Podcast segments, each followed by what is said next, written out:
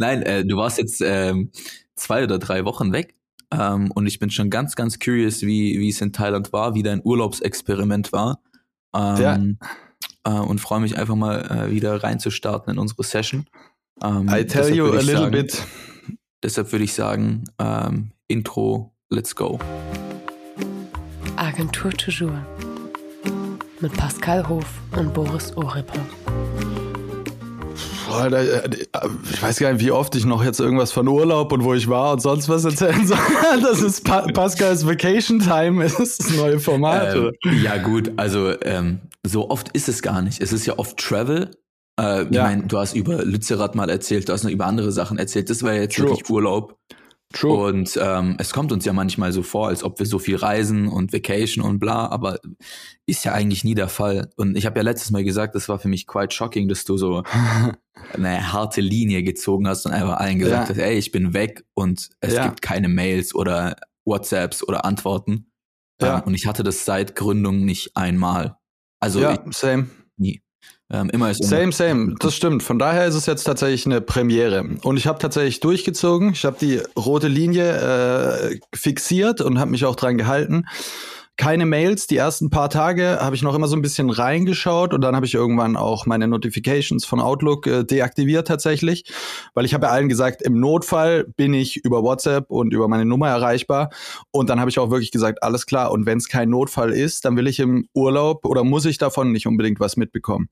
Und das habe ich durchgezogen, du hast es auch gemerkt, ich habe drei Tage oder sowas gebraucht, bis ich dir auf WhatsApp geantwortet habe, weil ich dachte, hey, ich muss das jetzt nicht alles sofort und direkt machen und so weiter weiter. Und zwar ähm, geil. Also war cool, hat gut funktioniert, wie ich jetzt sagen kann. Ich bin ähm, gestern zurückgekommen, hader gerade noch so ein bisschen mit dem Jetlag. Ich habe es angekündigt, aber alles cool eigentlich. Also ist auf der Rückreise sehr viel entspannter wie auf der Hinreise gewesen. Mhm. Äh, und habe mich dann gestern Nachmittag mal hingesetzt und rund 300 Mails mir angeschaut, die ich verpasst habe in den zweieinhalb Sehr Wochen. Sehr nice. das gehört dann auf jeden Fall auch dazu. Also der Tipp, solltest du das mal machen, plan auf jeden Fall ein, zwei Tage Zeit ein nach deinem Urlaub, um wieder reinzukommen und äh, aufzuarbeiten, was so angefallen und liegen geblieben ist. Crazy. Crazy. Aber bei dir sind die Projekte nicht irgendwie äh, komplett eskaliert. Äh, es gab keine Hilfeschreie. Wo ist Pascal? Ähm, wir haben nicht mehr die kreativen Ideen. Wir sind nee. in der Schieflage. Gab's nicht? Nee, ich habe ja auch tatsächlich das, äh, ich glaube, ich hatte es in der letzten Folge äh, erwähnt oder vielleicht auch nicht, aber das einfach allen äh, Kunden und natürlich Mitarbeitern ähm, eine Weile im Voraus angekündigt, habe gesagt, so, ich bin von dem und dem Zeitpunkt äh, Zeit oder in dem und dem Zeitraum nicht da. Und äh, habe dementsprechend halt auch Konzeptionsphasen oder dringende Meetings in denen ich dabei sein muss, einfach mal verschoben und gesagt, gut, die müssen jetzt halt entweder vorverlegt oder nach hinten verlegt werden. Und man muss ja auch sagen, also ich hatte auch viele Bedenken und äh, mache mir Gedanken, geht es, wenn ich nicht da bin und so weiter. Man muss jetzt aber auch ehrlich sein, ich war zweieinhalb Wochen weg, äh, habe jetzt nochmal zwei Tage quasi zum wieder rein und runterkommen. Und äh, das muss die Agentur ja aushalten, dass mal jemand drei Wochen auch nicht da ist. Leichter gesagt als getan für alle Gründer, ja. aber es äh, es ist machbar. Ja, also ähm, ich werde es auch dieses Jahr dann wahrscheinlich probieren. Ähm, ich glaube nicht, dass das äh, bei mir in dem Umfang klappt, beziehungsweise vielleicht bin ich dafür einfach zu viel der Kontrollfreak irgendwie und äh, habe selber dann so eine üble FOMO. Mhm. Aber ähm, es ist nur gesund, ähm, sich wirklich eine Auszeit zu nehmen. Äh, und der Fakt, dass ich äh, mich nicht gestresst fühle mittlerweile, wenn ich im Urlaub angerufen werde, mhm. ähm, sondern es Normalität ist, ist wiederum eigentlich nicht normal. Ähm, ja, true, äh, true. Was also, ich diesmal dazu sagen muss, also äh, Thailand war Anrufen halt auch nicht so einfach. Also ich habe mir dort eine SIM geholt und war unter meiner normalen Nummer gar nicht erreichbar. Mhm. Ähm, sondern eben über WhatsApp. Also ich meine, Erreichbarkeit ist ja kein Thema heutzutage. Aber das war auch ein gewisser Stressfaktor, der weggefallen ist, dass man einfach mal sagt, hey, ich bin gar nicht erreichbar. Ich kann auch gar nichts machen. Ja, ist auch also possible. Vielleicht muss ich auch irgendwie nach Sibirien oder sowas ähm, und einfach mein Handy immer so, ähm, keine Ahnung, an so einen Funkmast anschließen, um dann wirklich mal zu telefonieren. Dann funktioniert ja, ähm, ja. Aber ja, ich habe auch die Schwierigkeit gerade, ähm, und das ist was ganz Neues bei mir, und es ist tatsächlich, seit ich aus Paris zurückgekommen bin, so, ähm, ich krieg Termine nicht mehr unter. Also du meinst mhm. ja, du hast einfach allen Kunden Bescheid gegeben, so, yo, wir müssen ein bisschen schieben. Das machen wir dann halt mhm, in, in mhm. drei Wochen oder in vier Wochen.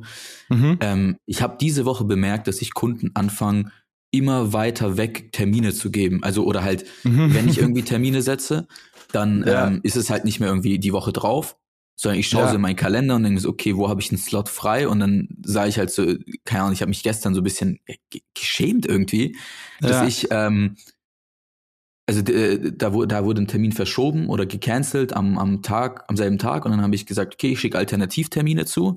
Dann ja. habe ich den ganzen Tag davor gedrückt, weil der nächste Alternativtermin ist in der Mitte des nächsten Monats. Ja. wie, wie soll ich das hier erklären? So. Ähm, ja. Und deshalb habe ich gerade auch so ein bisschen ähm, ja, grübeln müssen. Wenn ich jetzt wirklich für drei Wochen in Urlaub gehe, was nicht möglich ist aktuell, aber selbst für eine Woche, dann heißt es, dass der Kunde irgendwie drei Wochen, dreieinhalb Wochen warten muss, um mit mir ähm, über die Details zu sprechen. Ja, voll. Aber ich glaube, man muss auch einfach zu irgendeinem Zeitpunkt sagen, okay, man kann nicht immer alles machen. Also was weiß ich, bei anderen Branchen, wir ziehen ja öfters so Branchenvergleiche, äh, wie oft rufst du einen Handwerker an und der sagt halt einfach, nein, ich habe in den nächsten drei Wochen keine Zeit. Oder du rufst halt einen, äh, was weiß ich, willst einen Arzttermin machen, noch schlimmer, und der sagt dir, alles klar, komm im halben Jahr vorbei. Davor geht's einfach nicht. Und wenn du es dringender brauchst oder whatever, dann musst du woanders hingehen. Ja, stimmt schon. Aber bei uns ist halt einfach wirklich, dadurch, dass wir in der Kommunikationsbranche sind, adaptieren das die Kunden oder halt ähm, Dienstleister, externe, äh, was auch immer, äh, immer auf die äh, Kommunikationsketten auch in, auch bei uns so. Ja. Also die erwarten, dass wir immer kommunizieren und immer da sind. Und Always bei jedem on, Schmerz, ja, bei jedem Schmerz eine Frage beantworten. Ja. Also ich krieg teilweise Anrufe, da frage ich mich, also da, da, ich habe jetzt verhäuft tatsächlich in den letzten Wochen die Antwort gegeben, hey, wir hatten mit dem Bereich bei dir noch nie was zu tun. Mhm. Also ich krieg manchmal Fragen gestellt, ähm, irgendwie, ähm, letztens war es wieder irgendwas zu einer Software oder zu irgendwas, irgendeinem internen Tool, was verwendet wird seit drei, vier Jahren und mhm. ähm, warum ist das so und so? Mhm. Und ich stand so übel auf dem Schlauch, weil ich nicht mal gecheckt habe, was das Problem ist. Ich habe keine Ahnung von dem Thema. Und dann sage ich halt, jo, wir hatten noch nie mit dem Service was zu tun. Warum rufst du mich an? Ja, ihr löst mhm. ja auch so die anderen Probleme. Ja. So what? Kreative also, Problemlöser. Ja, also da werden wir, glaube ich, äh, oder ich jetzt in dem Fall, ich weiß nicht, ob es bei dir ähnlich ist, manchmal missverstanden. Mhm. Und ähm, deshalb, und das ist wow, das ist eine richtig gute Überleitung, mhm. ähm, habe ich jetzt im Februar die Energie, die ich mitgenommen habe aus Paris, genommen, um nochmal richtig Deep Dive in unsere Positionierung zu gehen und nochmal mhm. spitzer zu werden. Mhm. Ähm, ich habe dir das, glaube ich, noch gar nicht erzählt, deshalb ist es ein spannendes Thema. Mhm. Ähm, manchmal ergeben sich aus Anfragen mehr USPs heraus, als wenn du dich äh, hinsetzt und darüber nachdenkst. Mhm. Ähm, ich hatte jetzt zwei größere Anfragen, die mich mega gefreut haben, weil die ein ganz anderes Kaliber von Jobs sind, die wir im, im Daily Flow machen. Mhm. Und ähm, manchmal, wenn du mit, mit größeren Playern arbeitest, die starrere Strukturen haben oder viel komplexere Probleme eben halt auch aus aus deren Größe heraus haben, mhm. ähm, viel, viel begeisterter sind von oder viel, viel öfter oder mehr deine USBs sehen und erkennen, mhm. die du aus deiner Arbeit mit KMUs halt einfach nicht siehst. Mhm. Weißt du, kriegst bei einer KMU manchmal nicht ein Lob, weil das halt, weil die es halt nicht sehen, weil mhm. die, die, die, denken, okay, ja, cool, aber weiter geht's. Gib ein ähm, Beispiel. Ähm, Kommunikationsketten. Mhm. Ähm, also wenn du wenn du mit einem KMU mit einer KMU arbeitest, ist es normal. Du wirst angerufen, ähm, schreist einmal in einen anderen Raum rüber, kriegst eine Antwort und kannst direkt äh, am Hörer die Frage beantworten. Mhm, mh. So bei ähm, einem größeren Konzern, bis du deine Frage beantwortet kriegst oder bis du deine ja. Freigabe kriegst, musst du ja, halt ja, ähm, ja so ähm, ist einfach ein plumpes Beispiel. Gibt auch bestimmt bessere. Mir ist gerade kein anderes mhm, eingefallen. Mhm, so ähm, Jedenfalls äh, habe ich jetzt dann eben gepitcht und äh, unterschiedlichste Gespräche geführt. Ähm, und dann kam ein USP ganz groß raus, ähm, der äh, mir schon bewusst war, aber den ich jetzt nie so ja, groß an die, an die Glocke gehangen habe, weil es halt Daily Flow ist.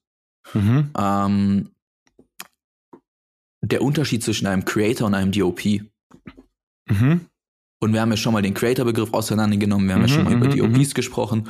Und ähm, das ist jetzt nur ein Beispiel dafür, wohin ich jetzt eigentlich, ähm, oder was, was das Fazit davon war, ähm, Mhm. ist, dass Leute oder externe Dienstleister oder beziehungsweise Creator, mit denen wir hier arbeiten, mitdenken. Und zwar Mhm. kreativ mitdenken. Mhm. Und das ist ein markanter Unterschied, weil ähm, wenn zu mir, bei mir irgendein Schnitt oder irgendwelche Assets abgegeben werden, Mhm. erwarte ich von dem Dienstleister, dass sie durchdacht sind, dass sie äh, äh, Social-Aspekte berücksichtigt haben und so weiter Mhm. und so fort. Haben wir ja schon oft genug erwähnt. Mhm. Das ist aber auf einen, auf einen Lead oder auf, auf äh, ein größeres Unternehmen gar nicht normal. Mhm. Also das ist äh, nicht normal, wie wir arbeiten Ja. und dass jeder mitdenkt. Äh, komisch zu sagen, aber es gibt einfach eigentlich in diesem, in diesem Berufsfeld sehr, sehr viele Jobs, die Handwerk und technisch sind, aber gar Mhm. nicht kreativ. Mhm. Mhm. Und das denken wir anders. Ja, ich glaube, das Ding ist einfach, je größer das Unternehmen, desto mehr Leute arbeiten häufig an Projekten mit. Also je größer eine Produktion, desto kleinteiliger werden die einzelnen Aufgaben. Also dann hast du jemanden für Licht, dann hast du einen Runner, dann hast du, haben wir auch schon über alles geredet, wie, wie solche Produktionen aufgebaut sind. Und je kleiner die Teams oder da, wo wir herkommen, ist es, glaube ich, so, dass mehr Aufgabenbereiche auf eine Person entfallen. Also wir haben auch schon Mhm. Videodrehs mit drei Leuten gemacht und dann muss jeder mitdenken und Ja. äh, noch ein bisschen nach links und rechts schauen und seinen kreativen Input geben, weil im Zweifel müssen wir dann bei so einem kleinen Projekt das machen, wozu andere große Agenturen oder Firmen 15 Mann dahinstellen würden oder Frauen.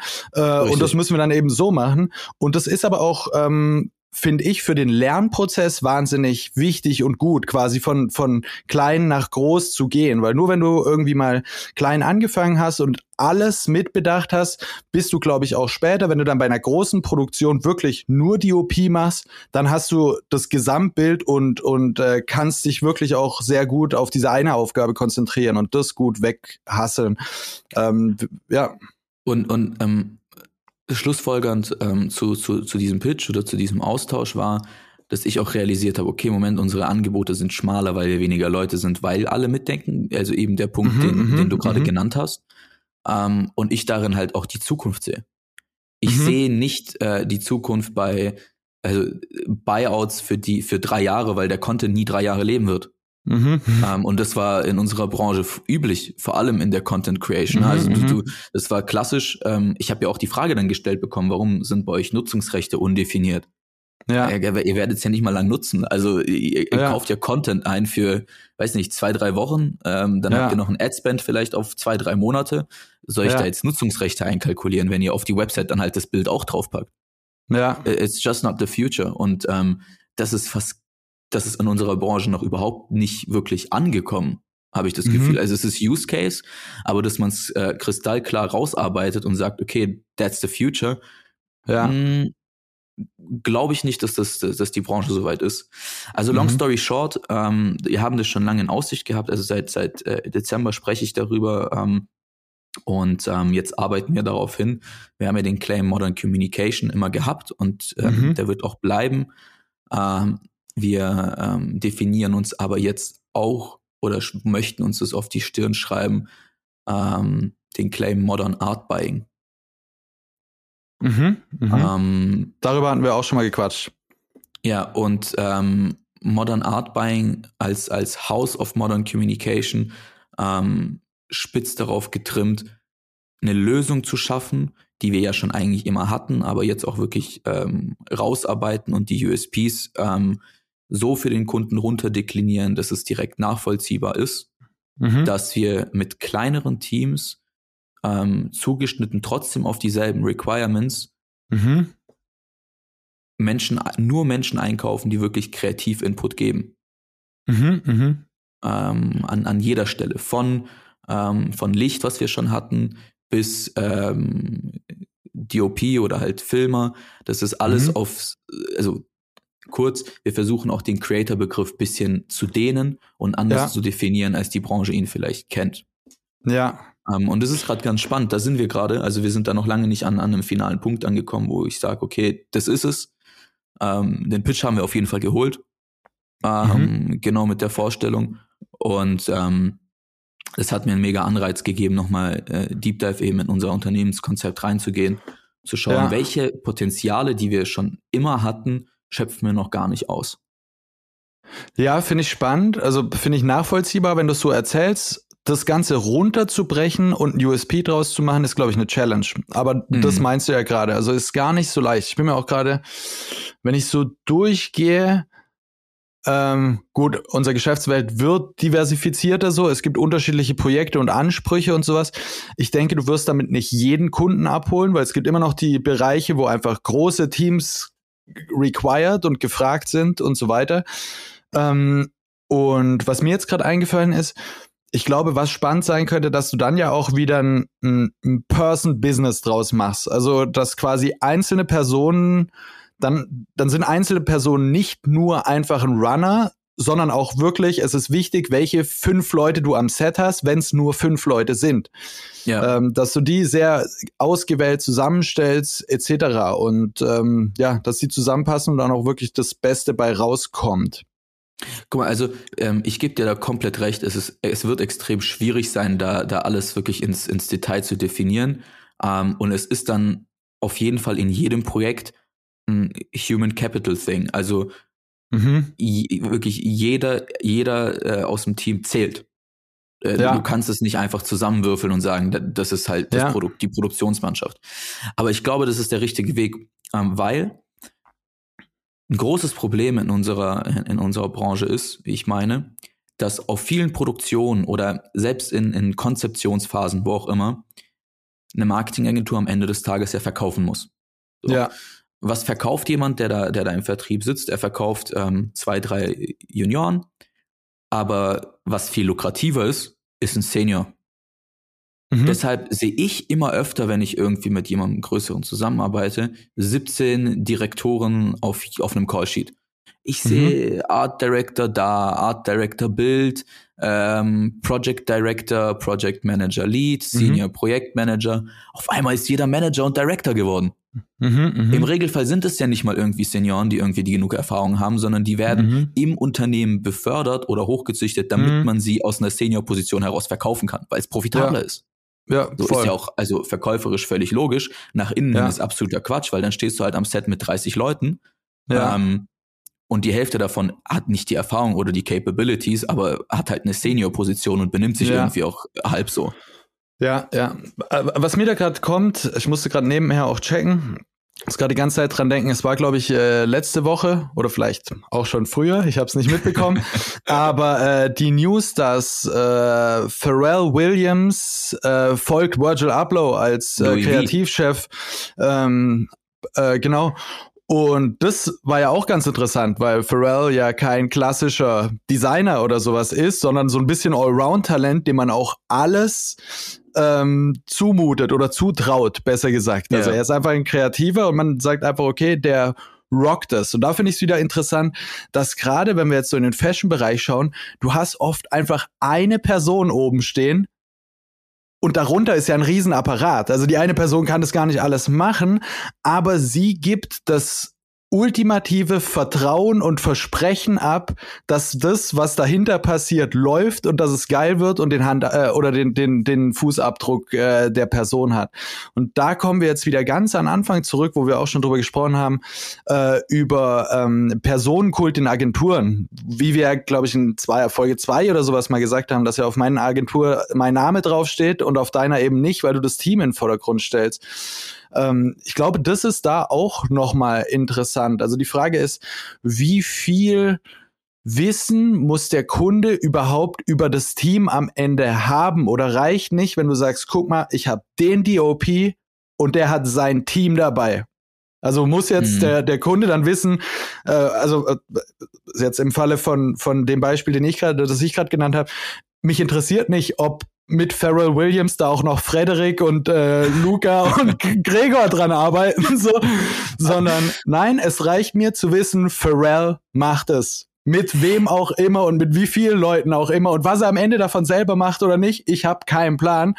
Es reicht mir zu wissen, Pharrell rockt. irgendwie. Ich, ich, weiß, in welche Richtung du da gehst und ähm, ich glaube, beide Wege sind möglich.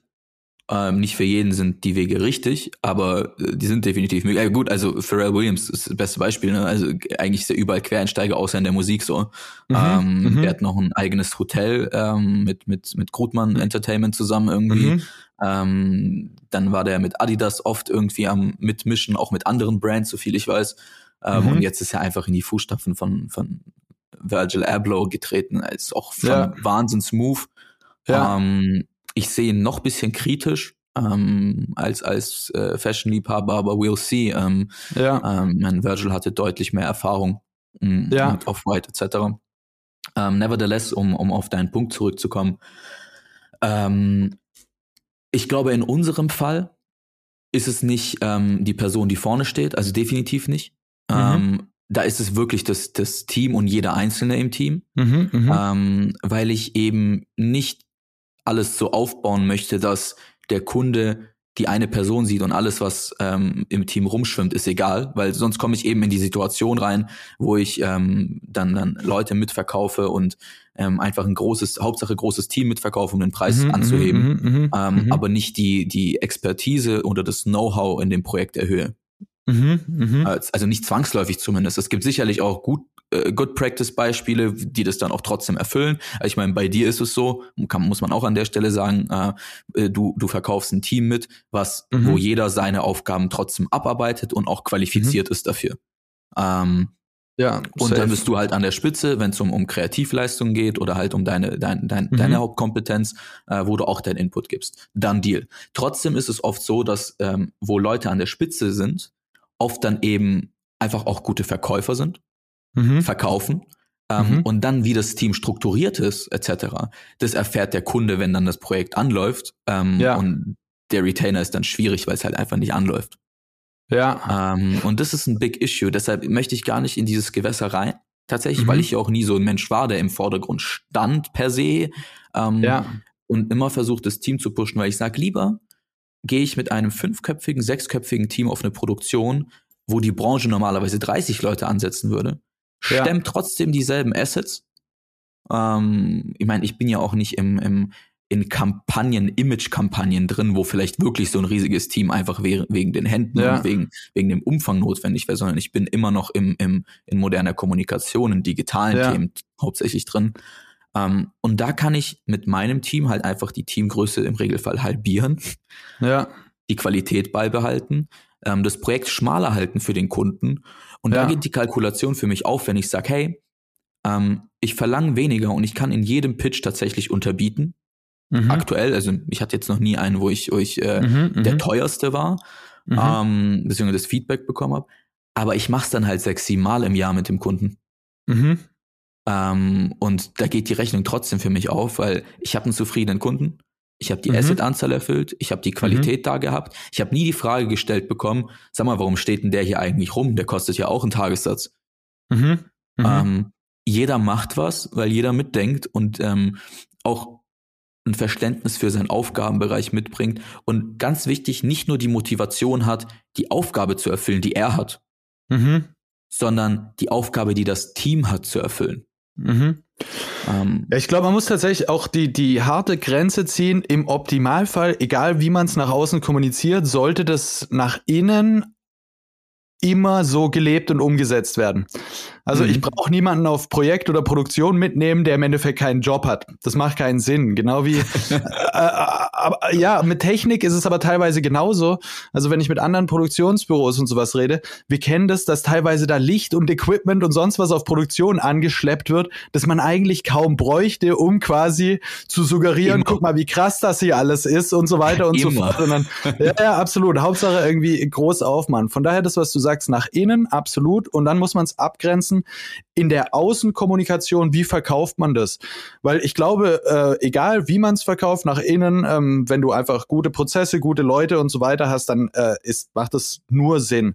Und wie du vorher auch so ein bisschen gesagt hast, ähm, ja, wir hatten es ja kurz von kreativen Problemlösern, dass dich auch Leute anrufen und sagen, kannst du das und das machen? Und dann gehst du so ein bisschen raus aus deiner Comfortzone oder aus äh, deinem, deinem Kerngeschäft.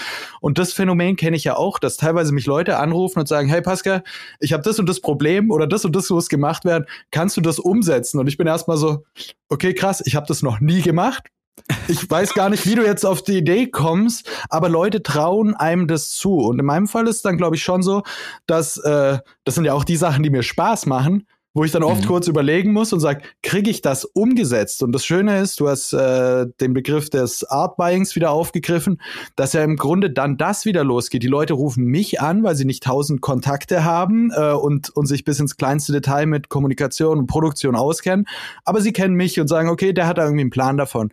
Und dann mache ja. ich mein Register auf und überlege, alles klar, kenne ich die richtigen Leute und kann ich innerhalb des gesetzten Zeitraums das richtige Team zusammenstellen, um das, was angefragt beauftragt wurde, umzusetzen. Sei es eine riesige Ad-Campaign, sei es eine äh, Produktion von einer Größe, die wir jetzt nicht intern stemmen können, etc. pp.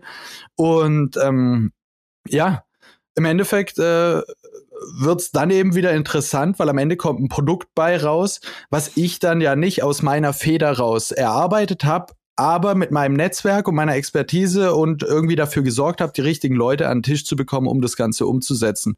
Und äh, das ist für mich auch immer so ein bisschen challenging, finde ich ganz äh, geil, immer in solche Sachen reinzugehen. Ähm, ich sag halt, ähm, warum ich nicht nur Art Buying gesagt habe, sondern Modern Art Buying. Mhm. Wenn ich ähm, also wenn ich diesen, diesen, die Art Buying Branche mir anschaue, habe ich halt das Gefühl, dass sie so ein bisschen eingeschlafen ist. Deshalb sehe ich da diese Marktlücke, ja. ähm, wo ich halt sage, okay, wenn ihr einen Job kriegt, ihr kauft Künstler ein. Im Regelfall sind das wirklich geisteskrank coole Leute, die ja. ähm, sehr viel Erfahrung haben, die wirklich ein Kunstobjekt schaffen oder ein Kunstasset. Mhm. Ähm, was ist aber mit den ganzen Digital-Creatoren, ähm, die es, wo, wo viel, viel mehr auf dem Markt sind mittlerweile, mhm. ähm, weil es ja auch viel einfacher ist, in diesen Markt reinzurücken als, als äh, Creator oder Kreativer. Ja. Ähm, wer kauft die ein? Wie werden die aktuell eingekauft? Ist, ja. Da, ist ja auch Art Buying, nur anders. Äh, ja. Äh, nur moderner, ja, nur, nur ähm, du kaufst ganz andere Assets ein, du kaufst nicht ähm, irgendwie ähm, ein, ein, ein Teammember ein und dann äh, strukturierst du mit deinen internen Leistungen alles nach. Ja. Ähm, du kaufst ja immer mehr einzelne Figuren in ein Team zusammen. Ähm, und ähm, ist ja auch, ist, du kaufst ja auch mittlerweile von, so also wir haben eine Social-Recherche auch für mhm. VFXler, für 3D-Designer äh, etc. Es läuft mhm. ja auch alles über Social. Kannst du ja auch alles in diese Creator-Bubble rein definieren. Ja, voll, absolut, ähm, ja. Und ähm, wie gesagt, wir sind noch nicht an dem Punkt, aber ich forciere gerade intensiv diesen Begriff Modern Art Buying und möchte zu einer Lösung kommen, ähm, mhm. weil ich glaube, das tut jedem Kunden bei mir aktuell gut ähm, mhm. und ähm, lässt sich auch für mich in Zukunft viel sinngemäßer verkaufen. Mhm, mhm. Aber ja, jetzt äh, habe ich irgendwie so kurz, äh, kurz war es jetzt nicht, aber äh, dir erzählt, was so in den letzten zwei, drei Wochen bei mir eigentlich abging. Ähm, zusätzlich zum, zum Daily Hustle und äh, zum intensivsten Produktionsmonat ähm, mhm. im, also im Vergleich zu 2022. Also nochmal getoppt einmal, Februar war crazy oder ja. ist immer noch. Ähm, ich konnte irgendwie gar nicht relaten mit Leuten, die gesagt haben, ja, Januar, Februar immer ein bisschen, bisschen ja, lower. Ja, ja, ja. Ähm, I don't know. Äh, ja. Vielleicht war das das Lower dieses Jahr, dann bin ich umso happier, wenn das Lower war, dann äh, wird der Sommer echt äh, unstemmbar so. Ähm, ich bin auf jeden Fall mega happy. Mm, es ist natürlich noch ein bisschen so, ähm, ich bin letztens äh, durch, durch Stuttgart Süd gefahren, dann habe ich so nach rechts aus dem Fenster geschaut und habe so einen Lichtstrahl gesehen am Himmel so, so ein mhm. Lichtkegel. Mhm. Ähm, und dann dachte ich mir so, hä? Kann da ja nicht der Eiffelturm sein? Und mein, mein Gehirn hatte so übel den, den Fail irgendwie in sich und hat sich so geresettet. Also, ah nee, ist der Fernsehturm. das ist ja immer so nachts dieser Lichtkegel. So, warte mal ganz kurz. Ähm, ich habe immer noch diesen Brainfuck tatsächlich. Ähm, aber jetzt kann ich sagen, ich bin angekommen. Ich bin im Daily Hustle. Ähm, und ich bin ja, voll und jetzt wird es aber Zeit, dass wir uns wieder sehen. Ja, ja, ja, also, ja. Ja, es sind schon wieder Wochen vorbei, wie du vorher gesagt hast, irgendwie mit so Terminverschiebung und sowas ist ja auch krass. So auch äh, mit uns beiden, du kommst wieder an und dann dauert es einfach, was weiß ich, sechs, acht, zwölf Wochen, bis man sich da mal wieder über den ja. Weg läuft. Das ist schon crazy. Und wir sind zehn ja. Minuten voneinander entfernt, ne? Muss man auch so ja, ekligerweise sagen. also äh, nächste Woche Date steht. Egal wann, ja. Also ähm, ich, ich suche nach, nach, einem Timeslot, aber ja, wir, kriegen, genau. wir kriegen das hin. ähm, ey, ich hatte noch ein Thema, was du letztes Mal äh, besprechen wolltest und wir sind dazu nicht gekommen. Ähm, ja. Und ich habe dir ja auch gesagt, dass ich ähm, ein bisschen Schiss habe vor dem Thema. Let's, ähm, let's deep dive into KI. Ja, weil ich, also ich kenne mich damit überhaupt nicht aus. Also ja. ich habe äh, jetzt gestern bei einem Dinner von einem von einem äh, Art Director gehört, dass die jetzt bei äh, bei manchen Projekten KI anwenden, um Grafiklayer zu erstellen. Mhm. Ähm, und ich saß da so und dachte, also für mich war das Elon Musk, der spricht, weißt du? Also mhm. für mich war so der der Typ ist mutiert von von ähm, Buddy zu Elon Musk, wo er diese Worte rausgebracht hat, weil es für mich mhm. schon so abstrakt und futuristisch war. Ich ja. dachte so, wo, was ich, was soll ich jetzt sagen? Ich, ich darf nicht ja. dumm rüberkommen, aber ich kann auch nichts antworten. Ja, ja. Und ähm, wir haben tatsächlich unseren ersten Beitrag diese Woche für einen Kunden rausgehasselt ähm, mit Hilfe von ChatGPT. Ja. Ähm, weil ich einfach, ich wollte es probieren. Ja, voll. Und ähm, kurz bevor wir in unseren Podcast jetzt reingegangen sind, muss ich an der Stelle sagen, dass ich auch mit ChatGPT meinen ersten Streit hatte. Mhm. Ähm, ich habe gefragt, äh, also ich habe nach dem für unseren Podcast gefragt ähm, und auch, ähm, wie sie unseren Podcast findet. Und ähm, oder Hat sie gesagt Scheiße und dann dann ging's los. ähm, nee, äh, sie hat halt angefangen so über über den Podcast zu erzählen, was wir so machen, war auch per se alles richtig. Ähm, mhm. Und dann kam irgendwie, wird moderiert von Tobias Schlottke und Andreas Schwind. so, Moment mal ganz kurz. Und dann habe ich halt geschrieben, nein, falsch. Ja. Boris und Pascal. Hör auf. ähm, und dann, ich keine Ahnung, wer Andreas Schwind ist. Ähm, Tobias Schlottke, einfache OMR-Co-Founder. Also äh, mhm. hatte ich jetzt auch nicht so krass auf dem Schirm. Ähm, dann dachte ich mir ganz kurz, ist ein Kompliment oder nicht? Und dann, nee, im Moment überhaupt kein Kompliment. Und dann habe ich wirklich, habe ich jetzt zehn Minuten lang mit ihr diskutiert und ähm, ja. ihr erklärt, was da Sache ist. Ja. Ähm, und habe dann auch erklärt, dass C13 Cloud kein Cloud-basiertes Netzwerk ist, was sie auch kurz gemeint hat. Ja. ähm, jedenfalls, long story short, was hältst du von dem ganzen Zeug?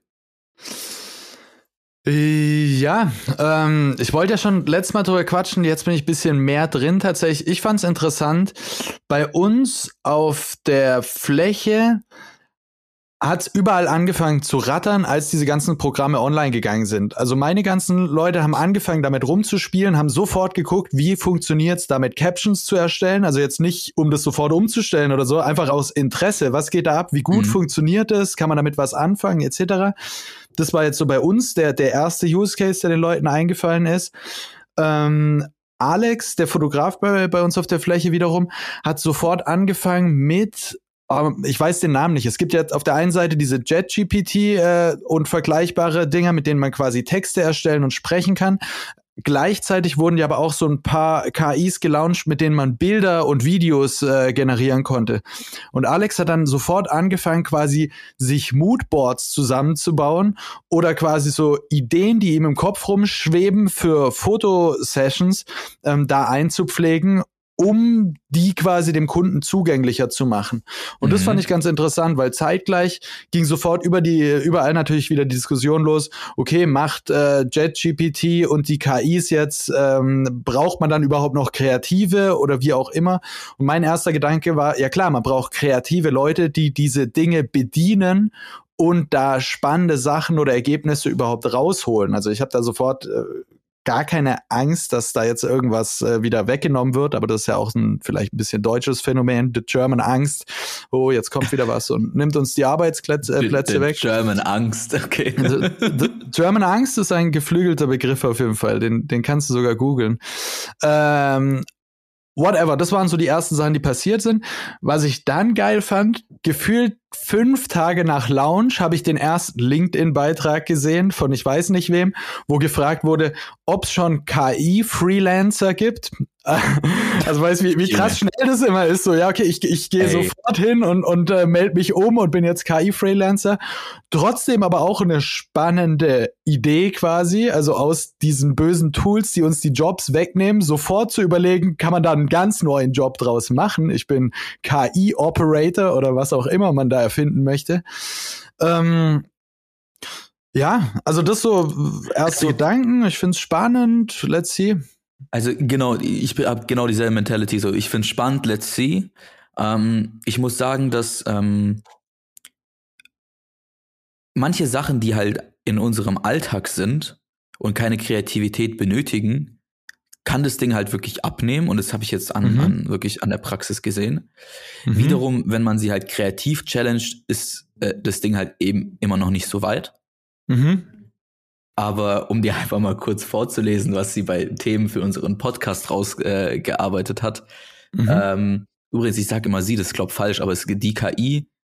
Ähm, Keine know, Ahnung, wir ähm, brauchen neue, neue, neue Begriffe für sowas. Ähm, Ja, ähm, Kundenakquise und Kundenpflege, ja? warte. ja, ja. Arbeitsorganisation und Zeitmanagement, Kreativität und Innovation, Ja, ähm, Teamarbeit und Kommunikation, Personalmanagement. Ey, das sind wirklich so äh, teilweise halt einfach unsere Folgen.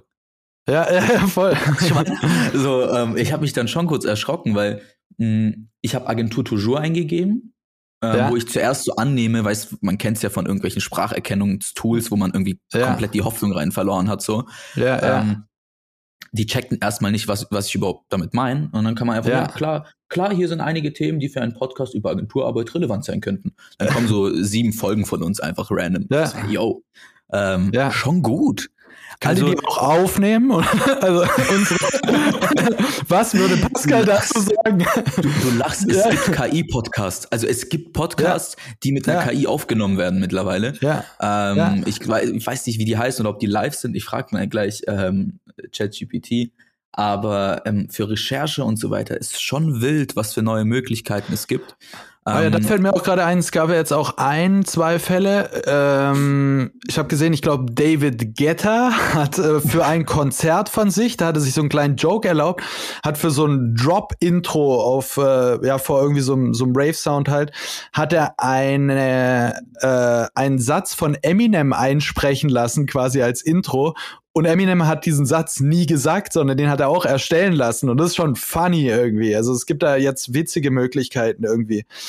Und Ja, ähm, oder eine auch Story, diese- die ich, ja. Ja. Ähm, auch diese Das- Deepfakes und sowas ist ja wild, was da teilweise Mhm, kreiert wird. mhm. Also das, da ist ja ein Ding von Elon Musk viral gegangen, äh, Mhm. wo er so eine Ansprache von einem Board macht ähm, und erzählt, wie, wie schlecht er seine Mitarbeiter, be also die haben sich lustig Okay, gemacht ja, darüber. Ja, ja. Ähm, es war so ein absoluter Deepfake. Ähm, aber Ja. selbst ich habe es nicht gecheckt, dass das irgendwie gezeichnete Ja. Menschen waren, weil es so real aussah.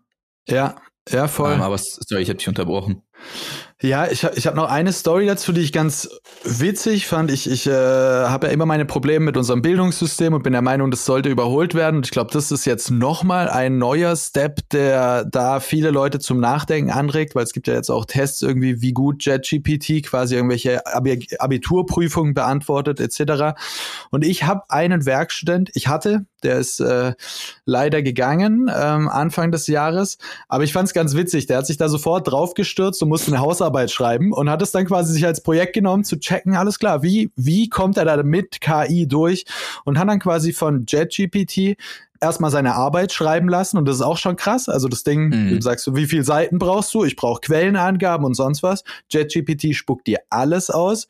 Er meinte dann, ähm, die Quellen waren teilweise so lala. Er hat dann quasi einmal die, die Arbeit der KI redigiert und geschaut, passt das alles und musste hier und da ein paar Ergänzungen vornehmen oder Verbesserungen etc.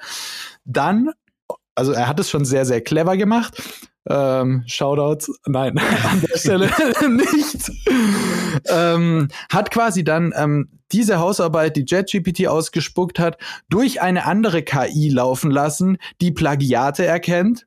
Die hat dann quasi sofort erkannt, alles klar, das Ding ist von der KI geschrieben, hat dann mit einer dritten KI die Hausarbeit äh, umschreiben lassen. Hat quasi die KI mit den ganzen Text von JetGPT gepflegt, hat gesagt, okay, guck mal das und jetzt brauche ich das alles in einer anderen Language und in einer neuen Fassung etc.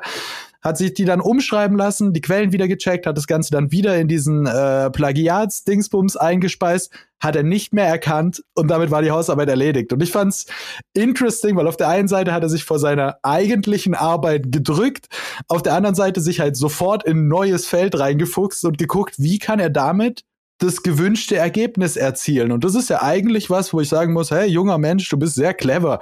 Äh, weil, weil das ist doch das, was in unserer Gesellschaft im Endeffekt gefordert ist oder was wir auch als Mitarbeiter suchen. Ich brauche niemanden, der den komplizierten Weg geht, weil der so einstudiert und trainiert ist, sondern wir sind doch immer auf der Suche, die es schaffen, das beste Ergebnis äh, mit möglichst wenig Aufwand äh, herauszufinden. Und wenn es Also- dazu also- noch so wie sich das angehört hat, ähm, war es schon fast einfacher, glaube ich, das Ding einfach zu schreiben. maybe, maybe. Aber ähm, kannst mir den Kontakt gerne weiterleiten. Ich habe hier auch ähm, ein, zwei Werkstudenten sitzen und ähm, die werden, die werden das lieben.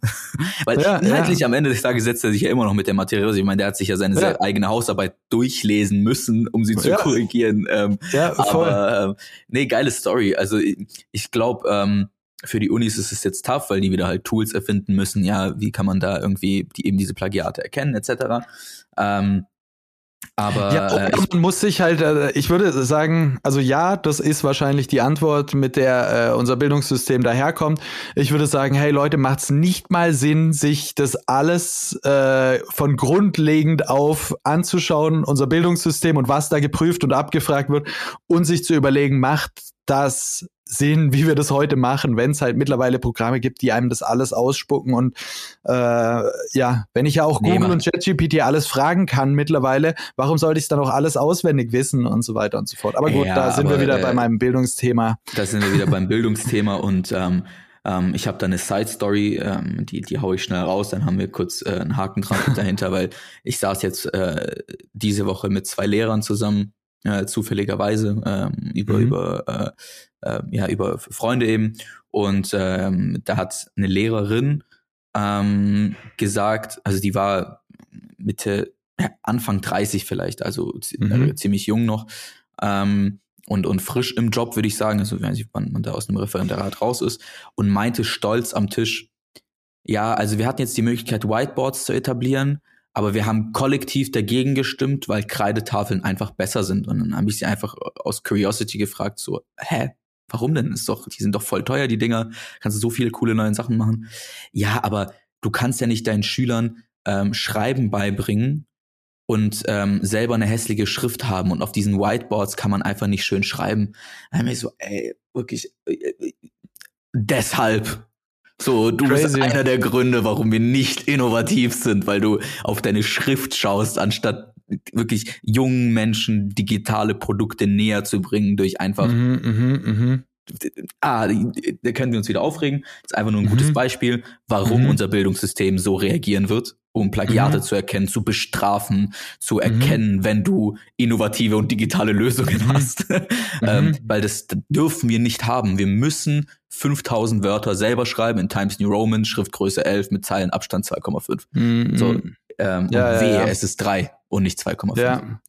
Also. Ja, ja, Ich, ich glaube jetzt, da, da kann ich jetzt doch noch ein bisschen aus, aus Thailand auch erzählen, weil ich äh, hatte dort meinen Gedankengang.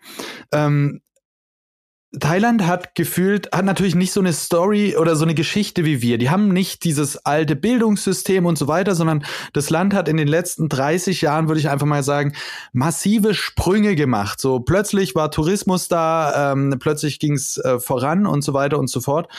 Und ich habe den Eindruck, wir in Deutschland kämpfen teilweise mit unseren gelernten Systemen. Also uns fällt es wahnsinnig schwer, uns von, von einem Bildungssystem, das wir vor 20 Jahren aufgebaut haben, das damals gut funktioniert haben, hat jetzt wieder Abschied zu nehmen. Es würde uns viel leichter fallen, gäbe es dieses System gar nicht, jetzt was Neues, Geiles zu entwickeln mit frischem Kopf und Verstand. Ja. Ähm, und, und ich glaube, das hindert uns teilweise. Also klassisches Beispiel wieder, ich komme in, in Bangkok an, ich habe noch nicht mal den Flughafen verlassen. Dann stehen dort drei Stände, wo steht, hier kriegst du deine SIM-Card mit Internet, kannst dir aussuchen, ein Monat, zwei Wochen, drei, drei Wochen, wie auch immer. Du hast das und das Datenvolumen. Es gibt zwei Tarife. Datenvolumen ist offen. Wir machen gar keine Begrenzung oder sowas. Ich hole mir für ein paar Euro für so ein zwei Wochen äh, SIM-Card-Ding und ich hatte durchgehend 4G Internet in Bangkok. Und ich habe das erste, ich komme in Deutschland an und merke, ich bin da, weil mein Netz nicht geht. Ich wollte auf Google Maps was suchen und stand mal wieder in einem Funkloch und denke mir, das kann doch nicht sein, das kann doch nicht sein, Leute. Bitte behebt dieses Ding. Ähm, nee, also, ähm, also ja. darauf können wir lang warten. Wir hatten es ja schon, äh, glaube ich, mit einer anderen Reise von dir, wo du, wo du das It's hast. always the same, ja. Yeah. It's, it's, always the same. Äh, man merkt, dass du in, in Deutschland ankommst, wenn die Bahn zu spät kommt oder ähm, du auf einmal eine Fehlermeldung siehst, äh, ja. Gleis gewechselt wird, was auch immer. Ähm, ja, ja, und, parallel und äh, ich glaube, in der App schauen kannst, weil du kein Internet hast. Ja, und um das ein bisschen zu verallgemeinern, was mir da in Deutschland manchmal fehlt, ich glaube, der richtige Begriff ist disruptive Veränderung. Also wir gehen immer hin und machen so ganz stückweise. Wir überlegen, können wir eben die Tafeln äh, jetzt durch Whiteboards ersetzen?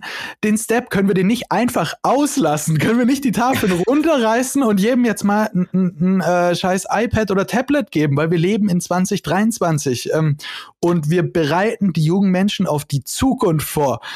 Aktuell bereiten wir sie auf die Vergangenheit vor. Die ist weg. Ist, die, ist, es ist, die wird immer älter. Dass Und, du sagst. Also, äh, Ja. ja. sorry. Das, fehlt mir eben ein bisschen, diese wirklich disruptive Ansätze. Ich glaube, das kriegen wir gerade aus dem Silicon Valley, das kriegen wir aus Asien, dass sich da Leute hinsetzen wie Elon Musk und Visionen entwickeln, wie was sein könnte. Die nehmen komplett Abstand davon, wie es heute ist oder wie es gestern war, sondern machen sich Gedanken darüber, wie könnte es in 20 Jahren sein, nämlich ganz anders. Und das fehlt mir häufig leider aktuell in äh, unseren Regionen. Ja, weil, weil unsere Region, und das ist das, was ich kurz sagen wollte noch, ähm, einfach, einfach weird sind. Was ich, also ich schaue mir manchmal so ver neue Veranstaltungen und Messenkonzepte an, die jetzt in, Mhm. in Stuttgart ankommen, in Umgebung, München, wo auch immer. Und im Regelfall, wenn du ähm, nach digitalen Messen schaust, kommen immer, deshalb musste ich schmunzeln, als du disruptiv gesagt hast, genau solche Wordings. Mhm, mhm. Disruptive Digitalmesse. Ähm, Digitalisierung now. Industrie 4.0. Mhm, Ich mhm. könnte diese Themen runterbeten, wie oft ich sie lese. Ja, ja. Und dann stellen sich irgendwie äh, Leute aus der Wirtschaft hin und erzählen Menschen, die Digitalisierung ist da. ja. So, als ob die jetzt so magische Worte gesagt haben. Ähm, und alle äh, in der Crowd sitzen dann und sagen so, uh, ja, äh, mm, mm. ja. Und dann frage ich mich immer, diese Messen gibt's doch irgendwie so, es gibt doch bestimmt 30, 40 Dinger von denen im Jahr. Ähm, dann gibt's noch so eine äh, Hund- und Katzenmesse, Automesse, was auch immer. Ähm, aber so Digitalmessen, die, die gibt's ja. Und da sind ja tausende Besucher. Was sind die Schlussfolgerungen? Was ist das Fazit nach eurem Besuch, wenn ihr dann nach Hause geht? Ja, ja, ja. Und sagt, oh, war, war spannend. Ich habe mich da äh, richtig berieseln lassen mit Informationen. Ähm, es ändert sich aber nichts. Also was hören sich da die Leute auf diesen Messen an? Das frage ich mich jedes Mal. Also ähm, da, da, da sind ja wirklich teilweise Speaker, die anreisen aus äh, von außerhalb, die wirklich wertvolle Dinger geben. Da gibt's ja mitgeben. Da gibt's ja wirklich äh, Leute, die kommen aus dem Silicon Valley, um uns Stuttgartern was zu erzählen. Ja. Ja, ja, absolut. Ähm, ich glaube, das weiß ich gar nicht. Das ist mittlerweile Jahre her. Ich war mal mit äh, Konstantin damals, war ich auf dem, oh, mir fällt der Name nicht ein, Innovationskongress Digital Baden-Württemberg oder irgendwie sowas. Da wurden wir eingeladen. Ähm, da waren wir das erste Mal. Und äh, das war auch mein letztes Mal, dass ich dort war. Wir haben dort auch, während wir dort waren, so Stories hochgeladen und so weiter. Ähm, es, es war Okay, die Zu Zuhörer sehen das nicht. Du, du musst lachen. Ich glaube, du erinnerst dich. Aber Ja. das war tatsächlich das Ding, ähm, dass wir da drin saßen und äh, dann hat PowerPoint nicht funktioniert. Und es gab so zehn Minuten auf der Bühne, wo, wo alle möglichen Techniker und sowas versucht haben, quasi mit PowerPoint klarzukommen. Auf einer Bühne, wo groß drüber steht, Digital Innovationskongress. Und ich konnte das so wenig ernst nehmen. Also so, wo ich mir dachte, das ist gerade Realsatire oder was passiert hier? Ähm, und da musste ich sagen, also wie gesagt, ich bin früher auch viel zu solchen Veranstaltungen, weil das auch so gelernt ist. Du studierst und dann gehst du halt zu den Veranstaltungen, die so angeboten werden. Und irgendwann hatte ich dann halt selber die, die professionelle Reife mal, wo ich dann wirklich sagen könnte, okay, das Leute hier ist, äh, ist ein Griff daneben. Das tut mir total leid, weil da steckt viel zu viel Mühe drin und Arbeit, die ihr euch da macht. Aber, aber ähm, da, da lügt ihr euch selber gerade ein ins Fäustchen, dass das hier jetzt der äh, Digital Innovation Congress ist. Das ähm, ja, Ja, war ein also ich, ich, ich äh, musste auch, um ehrlich zu sein, äh, um, um dir vielleicht zu erklären, warum ich gerade so einen Lachanfall hatte. ähm, Zuhörer, die seit Folge 1 dabei sind, ähm, wissen, dass wir uns ähm, angenähert haben, das erste Mal auf genau so einer digitalen Messe. Also, Ja, true, äh, true, Und ja. ähm, ich musste lachen, weil Wobei also, die noch gut war da im Vergleich dazu. ich halte mich bedeckt, aber es gab da schon den einen oder anderen Speaker auch auf der Veranstaltung, wo genau diese Klischees drauf zutreffen, wo ich mir auch Ja. so ähm, äh, aus dem Orga-Team dachte so, äh, oh, ist das Trash? Also ist das Ja. langweilig und ist das wieder zurück? Weil es die Leute, die über Digitalisierung oder 4.0 oder was auch immer sprechen, ey, die sind seit 15 Jahren alle digital. Ähm, ja. Jede Kommunikationslösung, um das vielleicht auf uns zurück zu, äh, zu, zu bringen, wenn sie kein Digitalkonzept drin hat, ist es keine richtige Kommunikationslösung mehr. Also ja, sorry ja, voll, say, absolut. Äh, wenn du über eine Kampagne sprichst äh, und das Wort digital weglässt, dann äh, ja, ja. Makes no sense. Äh, ja, ähm, ich habe letztens gesehen, wo ich mich auch gefragt habe, das ist wieder ein bisschen was Kritisches, aber ähm, im Kontext mit, mit ähm, der politischen äh, Anspannung aktuell hat ja. äh, Rheinmetall irgendwie, ähm, was ein Unternehmen aus der Rüstungsindustrie ist, so ein Newsletter rausgehasselt, äh, wo die sich äh, damit gerüstet, okay, das ist, Entschuldigung ähm, damit angegeben haben, dass sie auch Social Media haben. Mhm. Also fraglich, wofür, äh, ich habe mir das dann auch aus Spaß angeschaut und habe gesehen, die laden da so wirklich so Reels hoch von so Panzern und so Zeug. Also ich, es ist sehr unangenehm. Okay, crazy. Ja. Ähm, sehr, sehr unangenehm, ähm, weil Social immer noch so ein Entertainment-Aspekt mit ja. sich bringt und äh, weiß nicht, was an Waffen entertaining sein darf. Ähm, ja, das ja. ist genau so ein Ding, wo ich zum Beispiel als, als Social-Plattform sagen würde, raus hier. Aber ähm, um auf den eigentlichen Punkt zurückzukommen, ja. jedes Unternehmen braucht digital, laber mich nicht mehr damit voll. So. Ja, ja, ja, komplett. Aber ich glaube, das ist ja auch das Ding. Äh, wir, wir erwähnen ja öfter am Rande auch immer irgendwie die Coaches und äh, so weiter, die einen auf LinkedIn anschreiben und einem was erzählen wollen. ja, das immer. ist ja wie so eine Parallelbubble, dass du Leute hast, deren Beruf ist es eigentlich eben zu labern und zu verkaufen, ohne den Inhalt wirklich zu bedienen. Also wie man ja das Gegen, also ich spreche ab und zu oder halt mal einen Vortrag, aber ich bin ja ansonsten jeden Tag in der Praxis und am Arbeiten und mache Erfahrungen. Und wie gesagt, dann kommt JetGPT raus, so ich setze mich an Tag eins hin und schaue mir das halt kurz an. Und ich habe immer das Gefühl, dass die oft oder häufig Leute, die dann auf so Open Innovation äh, Bühnen stehen, quasi sich halt 18 Blogs dazu durchgelesen haben und das dann wieder zusammenfassen in ihrem eigenen Beitrag Netzwerke und so weiter, wo ich sage, hey Leute, wacht auf, es passiert hier und jetzt. So, lasst uns hinhocken und damit arbeiten. Ja, ich check auch gar nicht, was diese Blogbeiträge bringen. Also ähm, es gibt ja viele Agenturen, die noch bei sich auf der Seite, ähm, das will ich per se nicht kritisieren, aber ähm, die haben halt so Blogs und ähm, ja. dann, ähm, ich weiß ja, wie das dann ungefähr intern aussieht, weil ich, ich stelle mir das immer dann vor, wie es bei uns wäre, wenn wir so einen Blog aufmachen würden. Ja. Keiner hätte Zeit. Ja. Keiner hätte da richtig Bock drauf, aber weil man jetzt dieses, diesen Website-Part hat, muss man halt regelmäßig irgendwas zu seiner Agency schreiben. Ja. Und weil es halt eine Website ist, muss es sich trockener anhören, ist eher so ein PR-Text, ähm, ja. kann nicht so funny sein. Aber jedenfalls ähm, habe ich jetzt auch schon bei drei, vier Agencies gesehen, wie sie über KI, ChatGPT, was auch immer so Blogbeiträge schreiben. Ja.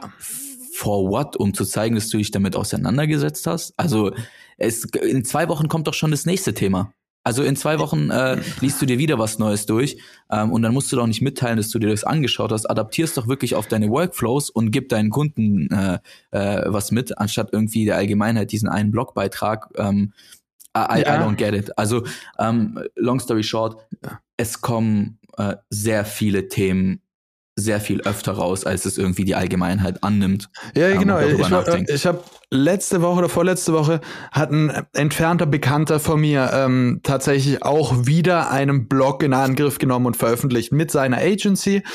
Ähm, fand ich per se ganz interessant, weil ich ich finde, man sagt ja oft immer, das und das ist tot. Ich finde, Blogs sind nicht tot. Wenn die einen Sinn haben und einen Purpose und gut Richtig, gemacht sind ja. und, und du damit Leute erreichst, dann macht es ja durchaus Sinn. Und ich bin grundsätzlich kein Blog- oder Newsletter-Leser, habe mir das aber eben aus, aus privatem Interesse dann einfach mal angeschaut und dachte, cool. Und musste dann mit Bedauern sagen, das war der erste Blogbeitrag quasi für, für, die, für das Revival dieses äh, Blogs und habe mir das angeschaut und es war eins zu eins eine Zusammenfassung von allem, was ich an dem Tag einfach schon gehört habe. Wo ich dachte, mhm. krass, da ist gar nichts Persönliches oder sowas drin. Das meine ich. Und ich, und ich finde das gar nicht so schlimm. Also auch das, diese Zusammenfassung, auch das ist ja eigentlich ein Service. Also wenn jetzt jemand ansonsten gar nichts mitbekommt von der Welt, check den Newsletter und du bekommst was mit. Was ich dann eher traurig fand, da ich die Person dahinter kenne, wo ich mir dachte, krass, würde ich sowas machen, es käme mir vor wie die größte Zeitverschwendung. Quasi mich, mich jetzt wirklich anderthalb Stunden hinzusetzen und das, wo ich mir denke, Also guck mal, wir quatschen alle zwei Wochen und ich weiß, du hast vieles von dem, was ich mitbekommen habe, auch mitbekommen. So, ich könnte es dir jetzt auch noch mal in ja. Newsletter zusammenfassen, aber das ist so, nein, wir wissen doch, wo wir uns informieren und wir wissen, ich bekomme News mit, ich, ich weiß, was bei Facebook abgeht, weil ich es aber von Facebook direkt mitbekomme. Ich weiß, was bei JetGPT, äh, also so, ähm, da ist der Informationsfluss und dann nur so eine so eine äh, Zweitverwertung von Inhalten, die schon irgendwo anders rumliegen, dann nochmal zu machen, würde ich sagen, hey, dafür ist mir eigentlich meine Zeit einfach zu schade. Und genau, und ich möchte da auch an dem Punkt widersprechen, wo du gesagt hast, du findest es nicht schlimm. Ich, du hast es ähm, auf den Punkt getroffen und ich sage dazu, ich finde es schlimm. Weil, also genau das meinte ich vorhin mit, mit äh, dieser Blogkritik. Ähm, gib doch einfach deinen Senf dazu. Es interessiert doch keinen, was du heute gelesen hast. Also äh, am, am mhm. Ende des Tages. Mhm. So, ähm, vor allem, wenn du eine Agentur äh, hast, die sich mit den Themen auseinandersetzt, kontinuierlich, die Erwartungshaltung ist ja eh da, dass du es weißt. Aber erzähl ja. doch, was du darüber denkst. Ja, ähm, ja, voll, voll. Ich abonniere äh, OMR, also ich den Newsletter und ich krieg dann immer E-Mails von denen zugeschickt. Ähm, und die sind cool, die sind informativ, die fassen für mich manchmal Sachen zusammen, die ich halt im, die im Alltag untergehen. Aber das ja. erwarte ich ja auch von dem. Wenn ja. ich, äh, ich kenne den Dude nicht, ähm, den du jetzt meinst, ähm, aber wenn ich jetzt aus meinem Umfeld Leute hätte, die irgendwie so, so einen Blogbeitrag schreiben und nicht ihren Senf dazu geben, woher findest du die Zeit, irgendwie, keine Ahnung, Nachrichten zusammenzufassen? Ja, und auch da würde ich fast wieder den Begriff disruptiv reinbringen. Also ich finde es immer interessant, ja. dieses Wiedercoin von Sachen, so, was weiß ich, Instagram pusht Reels und dann erzählen mir 15.000 äh, Blogs, dass wir jetzt Instagrams, äh, dass wir Reels produzieren müssen. Und wie viele Unternehmen jetzt letztes Jahr auf mich zukamen und gesagt haben, hey, wir wollen jetzt auch auf Video gehen und so. Und wie oft ich den Leuten erzählt habe, Video macht für euch keinen Sinn. Nicht, weil Instagram Reels pusht, müsst ihr unbedingt Reels machen, wenn ihr absolut kein Produkt habt, für das sich Reels anbieten. Weißt du, wie ich meine? Das ist dann so ein blindes, ja. so, aber wir müssen sofort Video-Content machen, lasst drei Creator, wo ich sage, nein, Moment, wo, wo kommt ihr her? Was wollt ihr verkaufen? Was habt ihr für ein Produkt? Macht es Sinn, Videos zu machen oder macht es keinen Sinn, Videos zu machen? Und das finde ich dann eher so ein, ein spannender Gedanke, wo, wo, wo meine Kunden dann immer noch sagen können, Finden wir das gut, was der Typ da sagt? Oder sind wir anderer Meinung? Wollen wir das trotzdem unbedingt machen? Aber eher eben einfach mal auch kritisch zu sagen, Moment, müssen wir jetzt nur, weil irgendwie 15 Blogs das sagen, alle in die eine Richtung rennen wie so Lemminge? Äh, oder ja. macht Sinn, einfach mal kurz sich hinzusetzen und zu sagen, okay, ich habe das verstanden, was gerade passiert, ich weiß, wohin der Trend geht. Lasst uns überlegen, ob wir diesem Trend folgen wollen oder müssen oder nicht. Oder ob es genau Sinn macht, auch mal entgegen einem Trend zu gehen weil da gerade alle hinrennen so. Ich mache jetzt was ganz Gewagtes und was was ganz äh, Fieses. Ähm, Crazy. Ich, ich, ich traue mich kurz was, ja. Es gibt eine, eine Sparte an Social Media Managern, die ich genau aus den genannten Gründen nicht ab kann. Ähm, weil sie Kunden in eine Richtung erziehen, ähm, weil sie keine Kommunikationskompetenz haben, mhm. sondern eine Social Media Management Kompetenz. Mhm, mh. Ähm, damit, damit greife ich vielleicht ein paar jetzt an. Weiß nicht, mhm. ob sie dann unter unseren Zuhörern sind, aber dann ist es halt so. Ich meins auch so. Mhm. ähm, die dann Videos machen oder es gibt einen größeren, der fällt mir jetzt gerade nicht ein, ähm, ähm, der, der immer so Social Media Tipps und Hacks raushasselt. Mhm.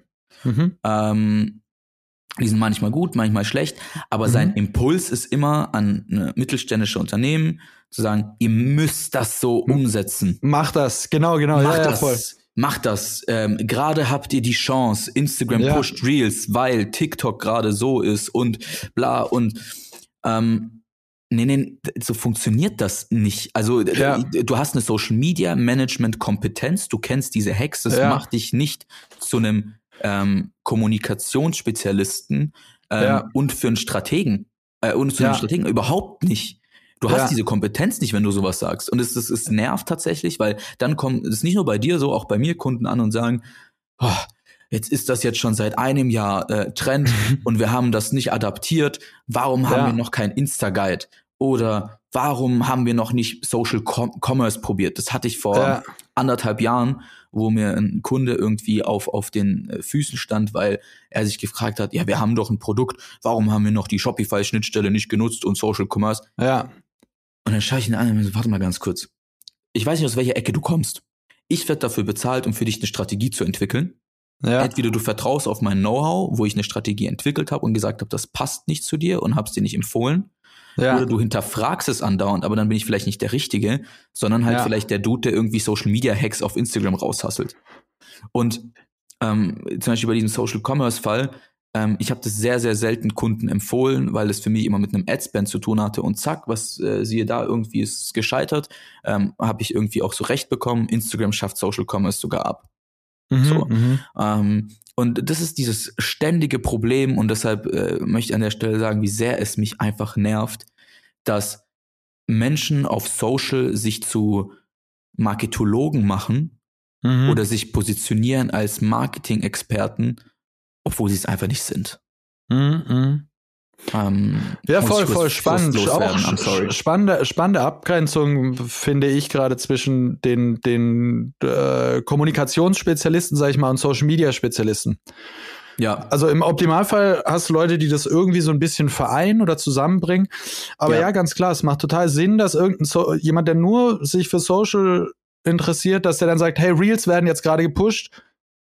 Das ist schon die Message. Dann sollte man Ja. Reels machen. Kümmert sich aber nicht weiter um das Produkt, über das Unternehmen, die Kommunikationsstrategie, ähm, 300 also ist es eingebettet in den Rest, macht es Sinn und so weiter und so fort. Und da wird es eigentlich dann äh, ja richtig spannend, wenn man darüber. Äh, ich habe gerade überlegt, ich, ich hätte wahnsinnig Bock, mal irgendwie eine Studie mir anzuschauen oder, oder äh, vielleicht hat jemand Bock, das als Bachelorarbeit zu machen, dass man mal so ein bisschen guckt, wie viel Müllreels wurden die letzten ein bis zwei Jahre produziert.